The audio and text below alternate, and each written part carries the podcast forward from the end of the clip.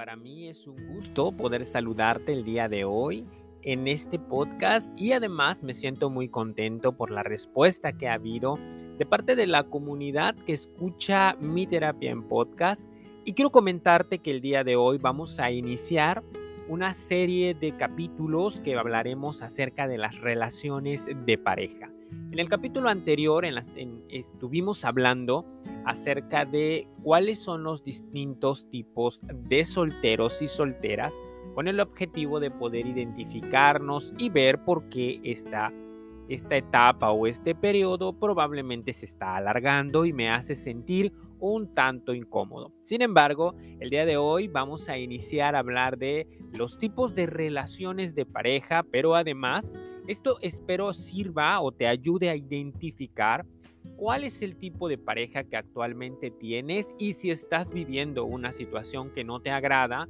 poder modificarla, poder transformarla, poder mejorarla, pero también que te puedas identificar tú el papel que probablemente estás jugando en esta relación que actualmente tienes. Y si no tienes una relación de pareja, también te va a ayudar mucho escuchar estos episodios, debido a que entonces ya vas a saber y tendrás ciertos parámetros en los cuales sabrás qué es lo que esperas para tu siguiente relación. Entonces, yo soy Daniel Casarrubias y ponte cómodo porque ya estás en mi terapia en podcast. Todos y todas, cuando iniciamos una relación de noviazgo, nos sentimos de cierta manera muy identificados con la otra o con el otro y además vemos todas las partes agradables, pero es que además es, es, como muy común que en este periodo de enamoramiento, cuando empezamos en las primeras citas, cuando empezamos a sentir estas sensaciones de nerviosismo y emoción cada vez que voy a ver a la persona que me agrada, pues nos preparamos y además presentamos lo mejor de que tenemos cada uno o cada una. Eh, me refiero tanto a la parte emocional como a la parte eh, física, ¿no? O sea, yo me arreglo, yo me cambio, yo me baño, yo me perfumo, yo trato de verme lo mejor que se pueda para presentarme ante el otro, ante la otra, y entonces se lleve una buena impresión. Sin embargo, comienza esta primera etapa de enamoramiento en el cual suelen minimizarse o bien no se presentan algunas características que tenemos o que el otro tiene eh, y que probablemente no son tan agradables. Entonces, ¿qué pasa en esta primera etapa del enamoramiento en todas las relaciones en general? No estoy hablando específicamente de alguna, estoy hablando de todas las relaciones que cuando pasamos a este primer periodo, este primer periodo en el cual nos sentimos atraídos y atraídas por el otro o la otra, estamos en una etapa en la cual se maximizan las características positivas y entonces vemos que es tan agradable, que es amorosa, que es cariñoso, que es atenta, que es detallista. Sin embargo, minimizamos aquellos puntos en los cuales probablemente no me agradan, no me hacen sentir bien, pero en la etapa como tal del enamoramiento eso hace, ¿no? Y además se conjuga con algo que culturalmente conocemos como amor romántico y este es como este amor de fantasía idealizado que todas y todos tenemos, que hemos interiorizado y hemos construido y además es como lo que por eso se llama idealizado, es el ideal que yo tengo y lo que busco en el otro o en la otra. Eh, va a haber una sección específica para hablar de el amor romántico. Sin embargo, el día de hoy quiero comenzar hablándote de estas relaciones que comienzan siendo muy agradables, que comienzan siendo muy bonitas los primeros meses, pero después se tornan un tanto eh, desigual, se tornan un, par, un tanto injustas o bien incómodas para quien lo está viviendo o lo ha vivido y tiene que ver con el ciclo de violencia. El día de hoy hablaremos de este ciclo de violencia que ha afectado a muchas relaciones de noviazgo, al menos cuando hablábamos de estadísticas, se decía que al menos el 60-70% de las relaciones de noviazgo en algún momento del su proceso, han vivido alguna situación de violencia, sobre todo la emocional, la psicológica, y quiero hablarte precisamente de esto, ¿no? Quiero hablarte de cómo saber si en mi relación de noviazgo o de pareja se está presentando el ciclo de violencia y una, no lo identifico o si bien ya lo identifico, ya empiezo a saber o a sentir cosas como que no me agradan, no me encajan, siento que ya no es la persona que empecé a conocer hace algunos meses, hace algunas semanas o probablemente hace algunos años.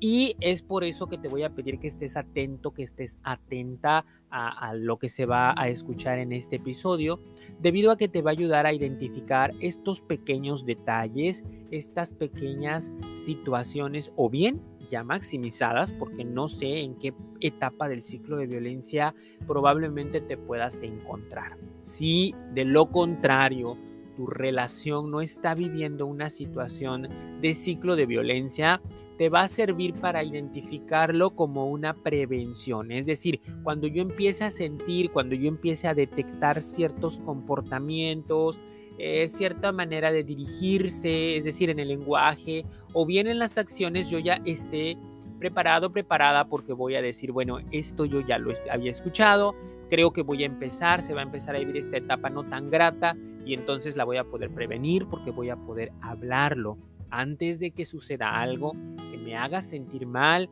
o bien que me deje atrapado porque llega un punto en las relaciones de pareja en la cual uno de los integrantes se siente atrapado, se siente atrapada y no sabe cómo salir o no sabe cómo solucionar. Creo que algo que nos detiene muchas veces es pensar que la única solución que hay cuando yo ya no me siento cómodo en una relación de pareja es terminar, es cortar, pero entramos en esta, eh, en muchas ocasiones, no siempre, se entra en esta, mm, digamos, como controversia o bien como el no saber qué decidir porque sí es alguien que me agrada, me gusta, estoy enamorada, estoy enamorado, pero también tiene estas características que no me agradan, entonces no quisiera que se terminara, pero tampoco quiero que la situación continúe así como estoy y estamos confundidos. Si estás en este punto o no en esta, pero en tu relación anterior llegaste a este punto, probablemente viviste un ciclo de violencia que este es repetitivo. Cuando hablamos de la palabra ciclo, hacemos referencia a algo que una vez que inicia comienza a repetirse una y otra vez. Y te voy a poner algunos ejemplos de ciclos como muy comunes, muy naturales, por ejemplo el ciclo del agua, que este hace que el agua pase por las distintas fases en la cual se convierte en lluvia, se evapora, eh, se condensa y bueno, tiene una función, ¿no? Entonces también está el ciclo, por ejemplo, de los meses para formar un año, inicia en enero, termina en diciembre y vuelve a comenzar sucesivamente. Entonces, cuando estamos en una relación de pareja y empieza el ciclo de violencia, este ciclo en el cual ya no me hace sentir cómoda o cómodo, quiero que sepas que las primeras veces que se presente va a ser de manera sutil y no va a ser tan frecuente. Es decir, puede que haya una situación eh, que no me haga sentir bien y de ahí no se repita hasta que pase un mes o mes y medio y se vuelve a dar.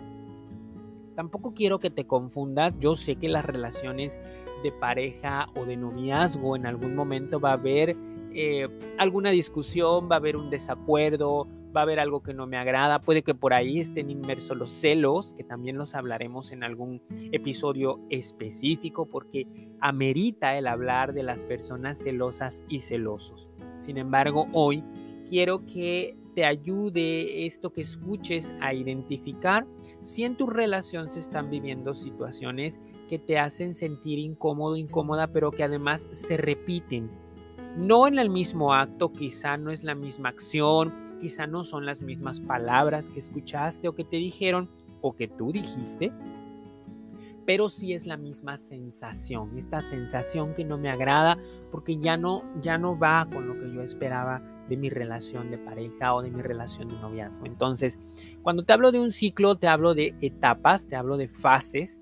El ciclo de violencia en las relaciones de pareja o de noviazgo tiene cuatro etapas o cuatro fases que me voy a permitir aclarar, hablar eh, mencionar y darte algunos ejemplos sencillos. Sin embargo, quiero que sepas que estos ejemplos que yo te pongo son comunes, pero cada relación tiene una característica distinta, cada relación tiene una manera de llevarse y tu labor, tu trabajo es identificar y estar atenta si esta manera en la que me trata, me habla, eh, me presenta con los demás, me agrada, me hace sentir cómodo, cómoda, de no ser así y si me estoy identificando que hay situaciones que no me agradan, que, que, siento que no me gustaría que fuera así, pueda tener el valor de hablarlo. Entonces, prepárate para escuchar estas cuatro etapas del ciclo de violencia y, e identificar si en alguna de ellas has vivido o,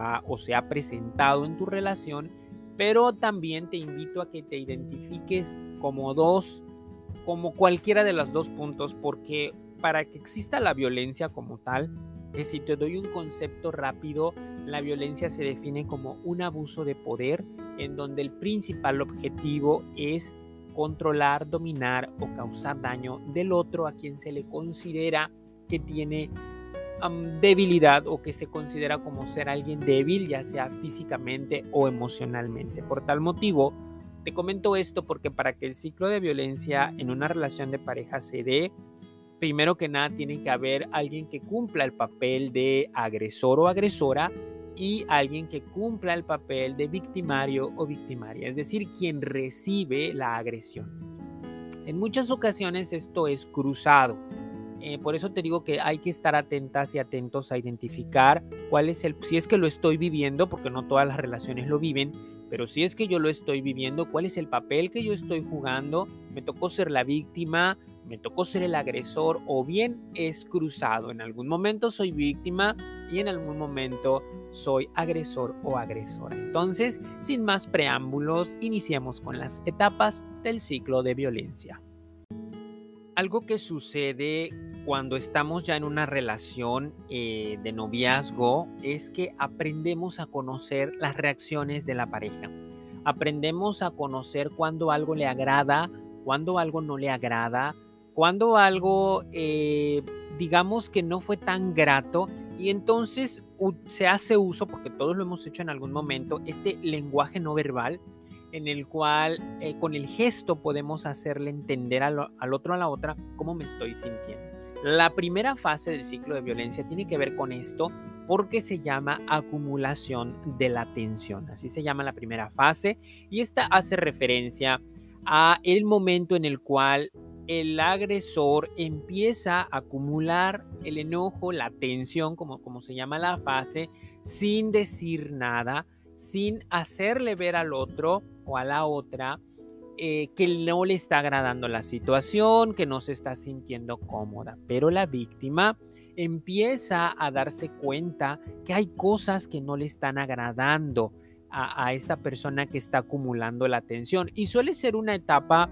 que conlleva unos días o a veces semanas en las cuales se percibe una tensión constante. Es decir, no estamos enojados, no estamos peleados, sin embargo, sí percibo una cierta distancia, sí percibo una ausencia, como, como sentir que algo está pasando. Y tú preguntas, eh, oye, ah, ¿todo está bien? Sí, todo está bien. Eh, ¿Pasa algo? Siento como que te siento raro, te siento rara, ¿no? Pues no, todo está bien, pero empiezan estos comportamientos que te digo que son como como ahí sutiles, ¿no? Por eso se llama acumulación de la atención. El agresor no dice, pero sí vemos que de repente hice algo o de repente vio algo y le generó un silencio, una mirada desaprobatoria, probablemente sonó la boca, ¿no? Como cuando hacemos este, este sonido de no me agradó o simplemente cambió rápido el tema. Eh, la acumulación de la atención, como su nombre lo dice, empieza a ir acumulando cosas que no le agradan al agresor, pero no se lo dice a la víctima. Cuando mucho solamente la víctima puede percibir el hecho de no estar a gusto, ¿no? Como decir, híjole, de repente iba con, con mi pareja, iba con mi novio a la, en la plaza, íbamos al cine y se me acercó un amigo, una amiga, en el caso de un novio celoso, por ejemplo, voy a poner este ejemplo como un contexto, imaginemos que tengo o, que tengo, tenemos, tienes un novio que es celoso y entonces van al cine y ya estando allá llega otro chico que es amigo, que es conocido y te saluda de beso y entonces percibes cómo no le agradó a este novio celoso, ¿no? Percibes cómo de repente empezó a ponerse serio, como, como como una mirada de estar a la expectativa, pero cuando ya la persona que te saludó se fue, ya no se quedó con la misma actitud, ahora está, digamos, ya serio, ya lanzó quizá un comentario como de, ah, tu amigo, ¿no? Así como, como, como haciendo referencia a que el momento no fue grato. No puedo ser específico porque probablemente se pueda presentar así o de alguna otra manera. Creo que tu trabajo va a ser identificar de qué manera se presenta en tu relación, si es que has vivido esta etapa del ciclo de violencia pero hace saber que no le agradó, ¿no? Sin embargo, no lo dice, entran a ver a la película, salen y de repente ya no fue la misma actitud.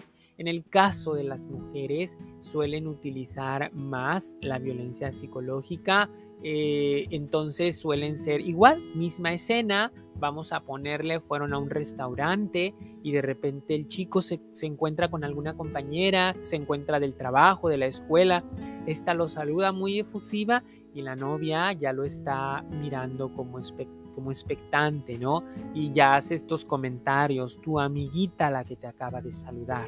Eh, digo, relaciones hay distintas, estamos abiertos a la diversidad. Este ciclo de violencia desafortunadamente no discrimina nada y se puede dar en cualquier relación, ya sea entre un hombre, una mujer, entre dos hombres, entre dos mujeres, porque además esto de las relaciones diversas es lo de hoy, es, es, es, es estar actualizado. Sin embargo, también la violencia se ha ido actualizando y no discrimina a nadie. Por tal motivo, nuestra relación sea con quien yo decidí, puede vivir una situación de violencia. Entonces la acumulación de la atención puede tardar algunos días o algunas semanas, pero la voy a identificar así, como cuando pasa algo, algo que no le agradó a mi pareja o a mi novio, a mi novia, pero no me lo dijo, quizás solo lanzó un comentario por ahí un poco sutil quizás solamente cambió su actitud, yo noto que no le agrada, pero como tal no hay un reclamo. Después de este ciclo, eh, perdón, después de esta etapa, o mejor dicho, de este, de este momento de acumulación de tensión, viene la siguiente fase, que es una de las fases más peligrosas para la víctima, claro, dependiendo del tipo de violencia que se esté viviendo. Y esta segunda fase es la fase de la explosión, conocida también como explosión violenta. Esta no suele ser tan tardada como lo es la fase de acumulación de la tensión, más bien la explosión violenta, que es la fase 2, tiene una duración de unas horas porque específicamente es cuando el agresor explota, cuando ya no puede más, cuando ya acumuló tantas tensiones que ya es necesario que haga su reclamo, ¿no? Y digo que es necesario porque así lo siente, no porque sea la manera correcta. Sin embargo, este ya dice, esto es el colmo y empieza a reclamar, empieza a agredir. Muchas veces esta agresión puede ser sutil, puede ser no tan fuerte o puede llegar a ser tan fuerte que ponga en riesgo la vida de la víctima, porque precisamente se llama explosión violenta.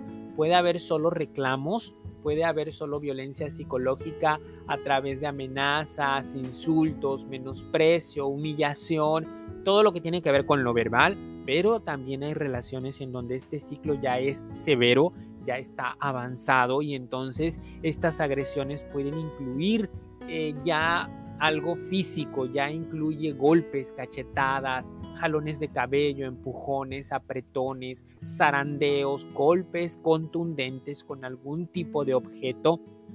Y si lo menciono porque la etapa de la explosión violenta es la etapa más fuerte del ciclo de violencia. Entonces eh, empieza así con reclamos para quienes son las primeras veces que sucede, pero para quien ya está en una situación de control, de dominio, esto ya es contundente, esto ya incluye golpes, ya incluye este, incluso también puede incluir lo que tiene que ver con la sexualidad, ¿no? Incluye también agresiones sexuales, económicas o agresiones patrimoniales. Esto tiene que ver también con los distintos tipos de violencia. Pero bueno, aquí en la etapa de la explosión violenta, el objetivo del agresor o agresora es precisamente dominar y controlar. Es como si a través de esta agresión le quiere enseñar y dejar claro a la víctima lo que no puede hacer. Y suele haber reclamos de todo lo que acumuló. No, el otro día en el restaurante pasó esto, en el cine pasó aquello, la otra vez sabías que esto no me agrada y lo hiciste. Y entonces está este, este reclamo que su principal objetivo es hacer que la víctima se sienta y se crea culpable de que fue él o ella quien provocó el estado, eh, digamos, de enojo del agresor, porque algo que, que tienen los agresores, una de sus principales características es que no se hacen responsables de sus actos violentos, que también en algún momento vamos a hablar. Este, estos temas dan para muchos episodios, dan para muchas cosas que vamos a hablar.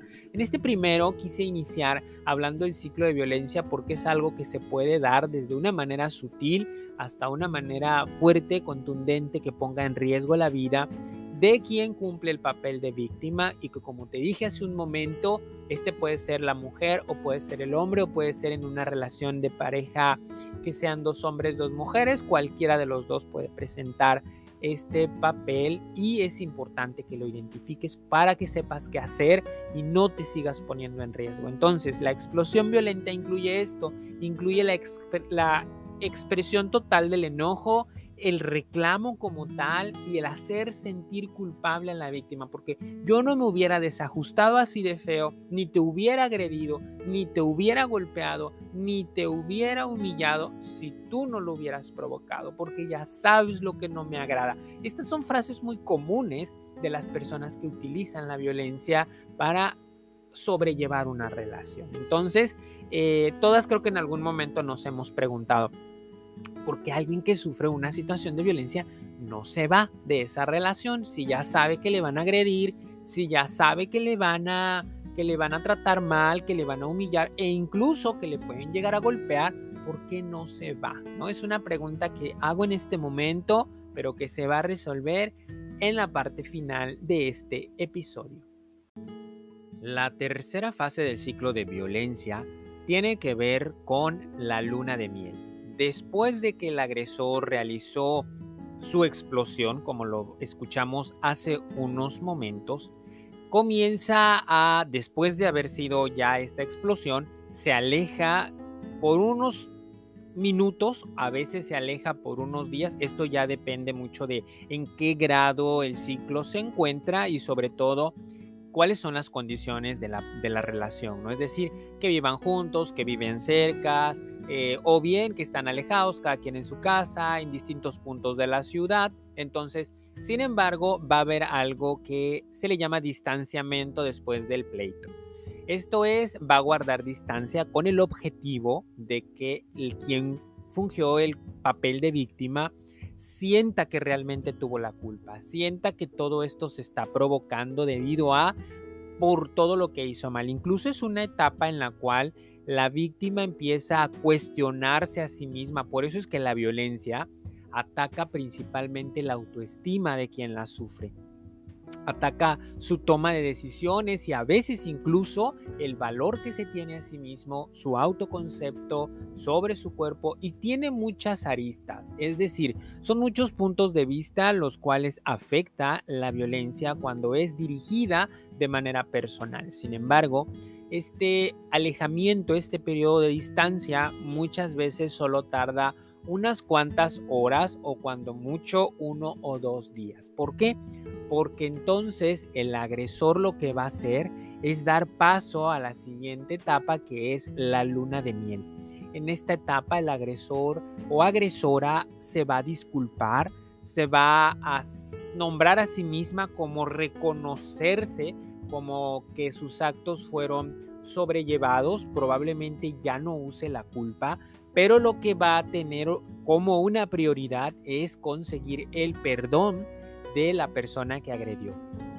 Entonces es una etapa en la cual eh, llevan alguna sorpresa, un detalle, escriben cartas, regalan chocolates, regalan flores, invitan al cine, a la playa, a salir a algún parque de diversiones, a dar un paseo, porque su principal objetivo es volver a hacer que la persona a la cual hirió, lastimó, vuelva a confiar. Por tal motivo es muy común escuchar promesas, ¿no? No va a volver a pasar, te prometo que voy a cambiar, sé que me pasé, esta vez sí me volé la barda, esta vez sí, sí te dije cosas muy hirientes y me siento muy arrepentido, muy arrepentida.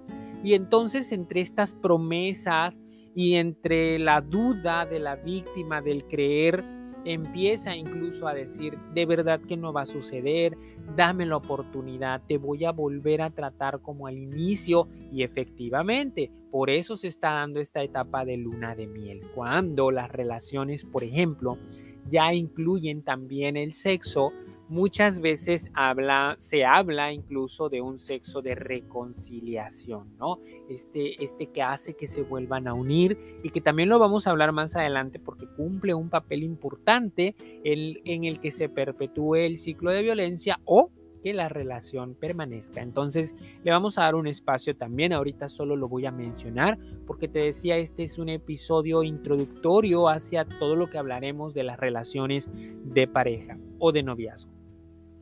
Por tal motivo, entonces, regresando a lo que es la tercera fase, que es la luna de miel, el objetivo principal es lograr que la víctima vuelva a confiar o bien que vuelva a creer que esto no va a suceder, por eso hay detalles, por eso hay muchos cariños, por eso hay mucha, mucho arrepentimiento y bueno, supongamos la persona le, le perdona, le dice que le cree la promesa y entonces esta luna de miel tampoco tarda mucho. Bueno, al inicio del ciclo sí, conforme el ciclo va aumentando, va creciendo, se va volviendo más más frecuente, la luna de miel comienza a ser más corta, es decir, el agresor cada vez se preocupa porque la víctima le crea, hasta que llega a un cierto punto en donde esta fase desaparece completamente.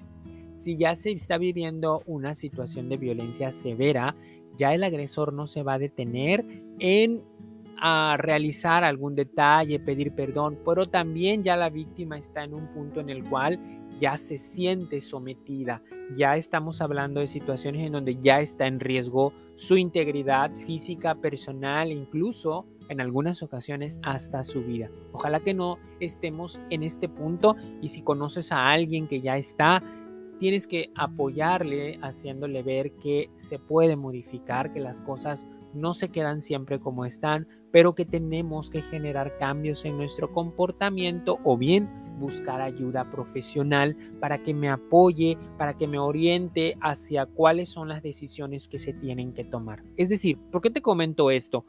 Porque tampoco quiero que se quede con la idea de que ya el todo está perdido y ya no hay nada que hacer. Siempre hay cosas que hacer incluso cuando ya desaparece la, el ciclo de, eh, perdón, esta etapa de, la luna de miel, eh, pareciera que ya nada más se recibe agresión, agresión, agresión y creo que ya es un momento en el cual se deben de tomar decisiones que sean importantes y evaluar sobre todo cuál es la ganancia o el beneficio de continuar en una relación así. Pero bueno, para dar continuidad con la siguiente etapa, después de que se consigue el perdón, después de que ya están bien, viene la última fase que es la número 4 y se llama calma aparente. Como su nombre lo dice, después de estar en una luna de miel, van a venir días, horas o hasta semanas en donde aparentemente no hay nada, todo fluye, todo vuelve a ser como era antes, está este momento de tranquilidad en donde se puede tener una convivencia sana, se puede tener un momento de, de reírse, de recreación, de convivencia, de salidas, pero te recuerdo que como su nombre lo dice, calma aparente, o sea, aparentemente todo está calmado. cuando se inicia el ciclo de nuevo, cuando se vuelve en el momento en el que en esta calma aparente el agresor o la agresora sigue, empieza a acumular la tensión, es decir, se vuelven a presentar estos detalles que no le agradan, que le hacen sentir enojado, enojada, pero que no lo dice. Y entonces la víctima lo identifica y dice, otra vez vamos a empezar y ya se identifica como un pesar. Si tú todavía no lo identificas, porque probablemente en tu noviazgo, en tu relación, se ha presentado este ciclo de violencia alguna vez solamente, mm, es importante que tengas claro cuáles son las etapas, cuáles son las acciones que suceden en cada una de ellas y sobre todo cuáles son las consecuencias. Las consecuencias de estar viviendo un ciclo de violencia principalmente es que nunca uno es igual que el anterior, siempre va en ascenso, siempre va a ser más fuerte y por tal motivo cada vez que sucede las agresiones serán más severas.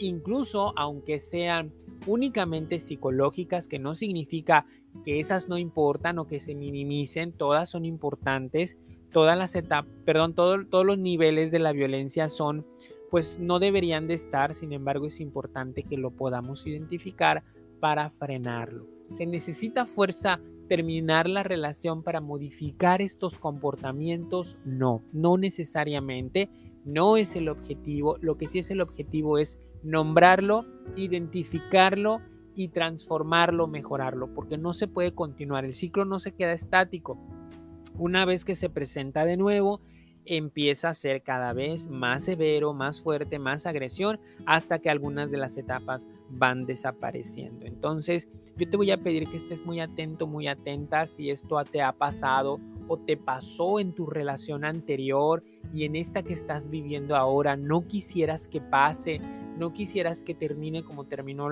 la relación anterior, tienes que saber que necesitas hacer un trabajo en terapia para que puedas romper estos patrones, estos comportamientos que probablemente ahí están, porque también hay personas que yo he atendido en terapia que dicen, bueno, terminé una relación, pasó esto, no sé, me agredía o incluso me traicionaron y luego inicio otra relación y me vuelve a pasar exactamente lo mismo, me vuelven a traicionar o me vuelven a agredir o me vuelven a golpear y entonces ahora tengo miedo de iniciar otra relación y que me pase exactamente lo mismo. ¿Sabes que Sí puede pasar lo mismo y esto es porque no se han trabajado los patrones con los que se he aprendido a relacionarme. Entonces, ¿qué es lo que tengo que hacer? ¿Cuáles son las responsabilidades aquí? Si mi papel es ser la víctima, mi responsabilidad únicamente es buscar ayuda para mí, rescatarme de esta situación y trabajar sobre los daños que la violencia haya dejado para que no vuelva a repetirse. No es mi responsabilidad cambiar al otro a la otra. Es que si yo me quedo va a cambiar porque en algún no, no esa no es la responsabilidad de la víctima. Su responsabilidad es protegerse y nombrar la violencia. ¿Y cuál es la responsabilidad del agresor? Bueno, si se pudiera enmendar el daño, sería perfecto. Sin embargo, su principal responsabilidad es hacerse, como la palabra lo dice y valga la redundancia, hacerse responsable de los actos que está cometiendo para con su pareja. ¿Por qué? Porque de esta manera va a ser conciencia, de esta manera va a generar cambios. Si no se hace responsable, si utiliza la culpa, si se zafa diciendo que pues ni modo, yo así soy, porque también nos hemos encontrado a personas que se escudan diciendo, pues yo así soy, así me conociste. Bueno, creo que no sería una buena actitud para cambiar estas situaciones y entonces esta relación estaría, digamos, encaminada hacia la violencia como tal en otras instancias, ya más severa. Bueno, hasta aquí estas cuatro fases del ciclo de violencia. Eh, sé que las dije de manera, eh, pues no tan a detalle. ¿Por qué? Porque también tenemos un tiempo. Sin embargo, sé que logras identificarte. Sé que el objetivo es que tú logres verlo. Y si no lo identificas en ti, probablemente lo logres identificar en algún amigo, en alguna amiga. Y sobre todo, hazle llegar esta información para que pueda aclarar sus ideas y de esta manera buscar ayuda. Aquí el principal objetivo es que la situación no se repita. La pregunta de un inicio que hice, bueno, más bien como a la mitad del episodio, ¿por qué una persona que vive violencia no se va? Creo que todos nos hemos hecho esta pregunta y muchos la han respondido porque le gusta, porque es tonto, porque es tonta, porque no sabe qué hacer. No, ni le agrada, porque a nadie le agrada vivir violencia, ni es una persona tonto o tonta, porque creo que esta es una categoría ofensiva, es una categoría que habla de no saber, eh, considerar que alguien es tonto o es tonta es no saber su realidad, no saber por qué está ahí. Y sí lo que te puedo decir es que no se va precisamente por el ciclo, porque recuerda que un ciclo una vez que inicia es bien difícil de romperlo. ¿Y por qué no se va específicamente por la luna de miel? Porque se creen las promesas, porque el otro, la otra, ya incluyó el control, el dominio y está ya eh, utilizando otras, otras eh, estrategias para tener ahí esta relación. Entonces, cuando escuchemos o cuando veamos a alguien que vive una situación de violencia, ojalá que no te vayas por el hecho de juzgar o por decir le gusta, por eso está ahí, o es tonto o es tonta, o se queda callado y no dice nada. Te recuerdo que el silencio también es una manera de mostrar un desacuerdo. Nos han enseñado muy erróneamente que quedarnos callados es aceptar. ¿No? Eh, aquí en México, en mi país, hay un dicho muy común que dicen, el que calla otorga, es decir, el que se queda callado es porque está de acuerdo. No, en terapia eso no es así. El que se queda callado es porque también es una manera de defenderse, porque quedarte callado también es una manera de mostrar un desacuerdo. Entonces, no siempre las personas que se quedan en silencio es porque están de acuerdo, a veces esa es la manera en la cual se están protegiendo. Es como el llanto. El llanto tampoco es debilidad. El llanto tampoco se considera alguien que no sabe qué hacer. Alguien que llora ante una situación de, violencia es porque está manifestando el desacuerdo. Es la manera en la que está diciendo, no me agrada esto que estoy viviendo. Y bueno, yo te voy a pedir que si logras identificarte en algún punto del episodio, ya sea como agresor ya sea como víctima o bien como testigo, es decir, alguien muy cercano a mí, pues que puedas buscar la ayuda terapéutica porque pues no hay como que otras maneras de poder ver o de poder cambiar los patrones más que a través de el trabajo personal y emocional. Por tal motivo te invito a que no tengas miedo de ir a terapia si estás viviendo una situación como esta, porque no eres la única persona que lo vive y en terapia encontrarás respuestas y sabrás tomar decisiones con un asesoramiento profesional, pero sobre todo podrás buscar los medios en los cuales te protejas a ti y si tú quieres continuar, también podrá haber la terapia de pareja en la cual se arreglarán situaciones, se llegará a la negociación y se ajustarán cosas para que esta relación continúe. Pues bueno, de esta manera llegamos al fin de este episodio. Yo te invito a que me sigas en todas mis redes sociales. Me puedes encontrar en Facebook, en Instagram y en TikTok. En todas aparezco como Dani Casarrubias. Y esto es con el objetivo de que puedas ver un poco más, porque en todas estas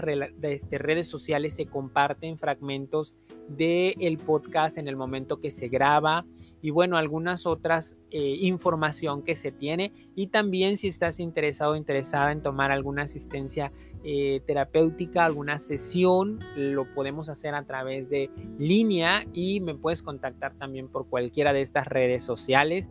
Te mando un fuerte abrazo, me dio mucho gusto que me acompañaras esta semana en este episodio de El ciclo de violencia y pues con esto inauguramos las siguientes sesiones de las relaciones de pareja. Por el momento te mando un fuerte abrazo, me dio mucho gusto poder coincidir contigo. Comparte el podcast, comparte el episodio para que crezca esta comunidad de mi terapia en podcast. Te mando muchos saludos, nos escuchamos la siguiente semana. Recuerda que los episodios salen los días domingos en la noche para que ya el día lunes esté listo para escucharlo.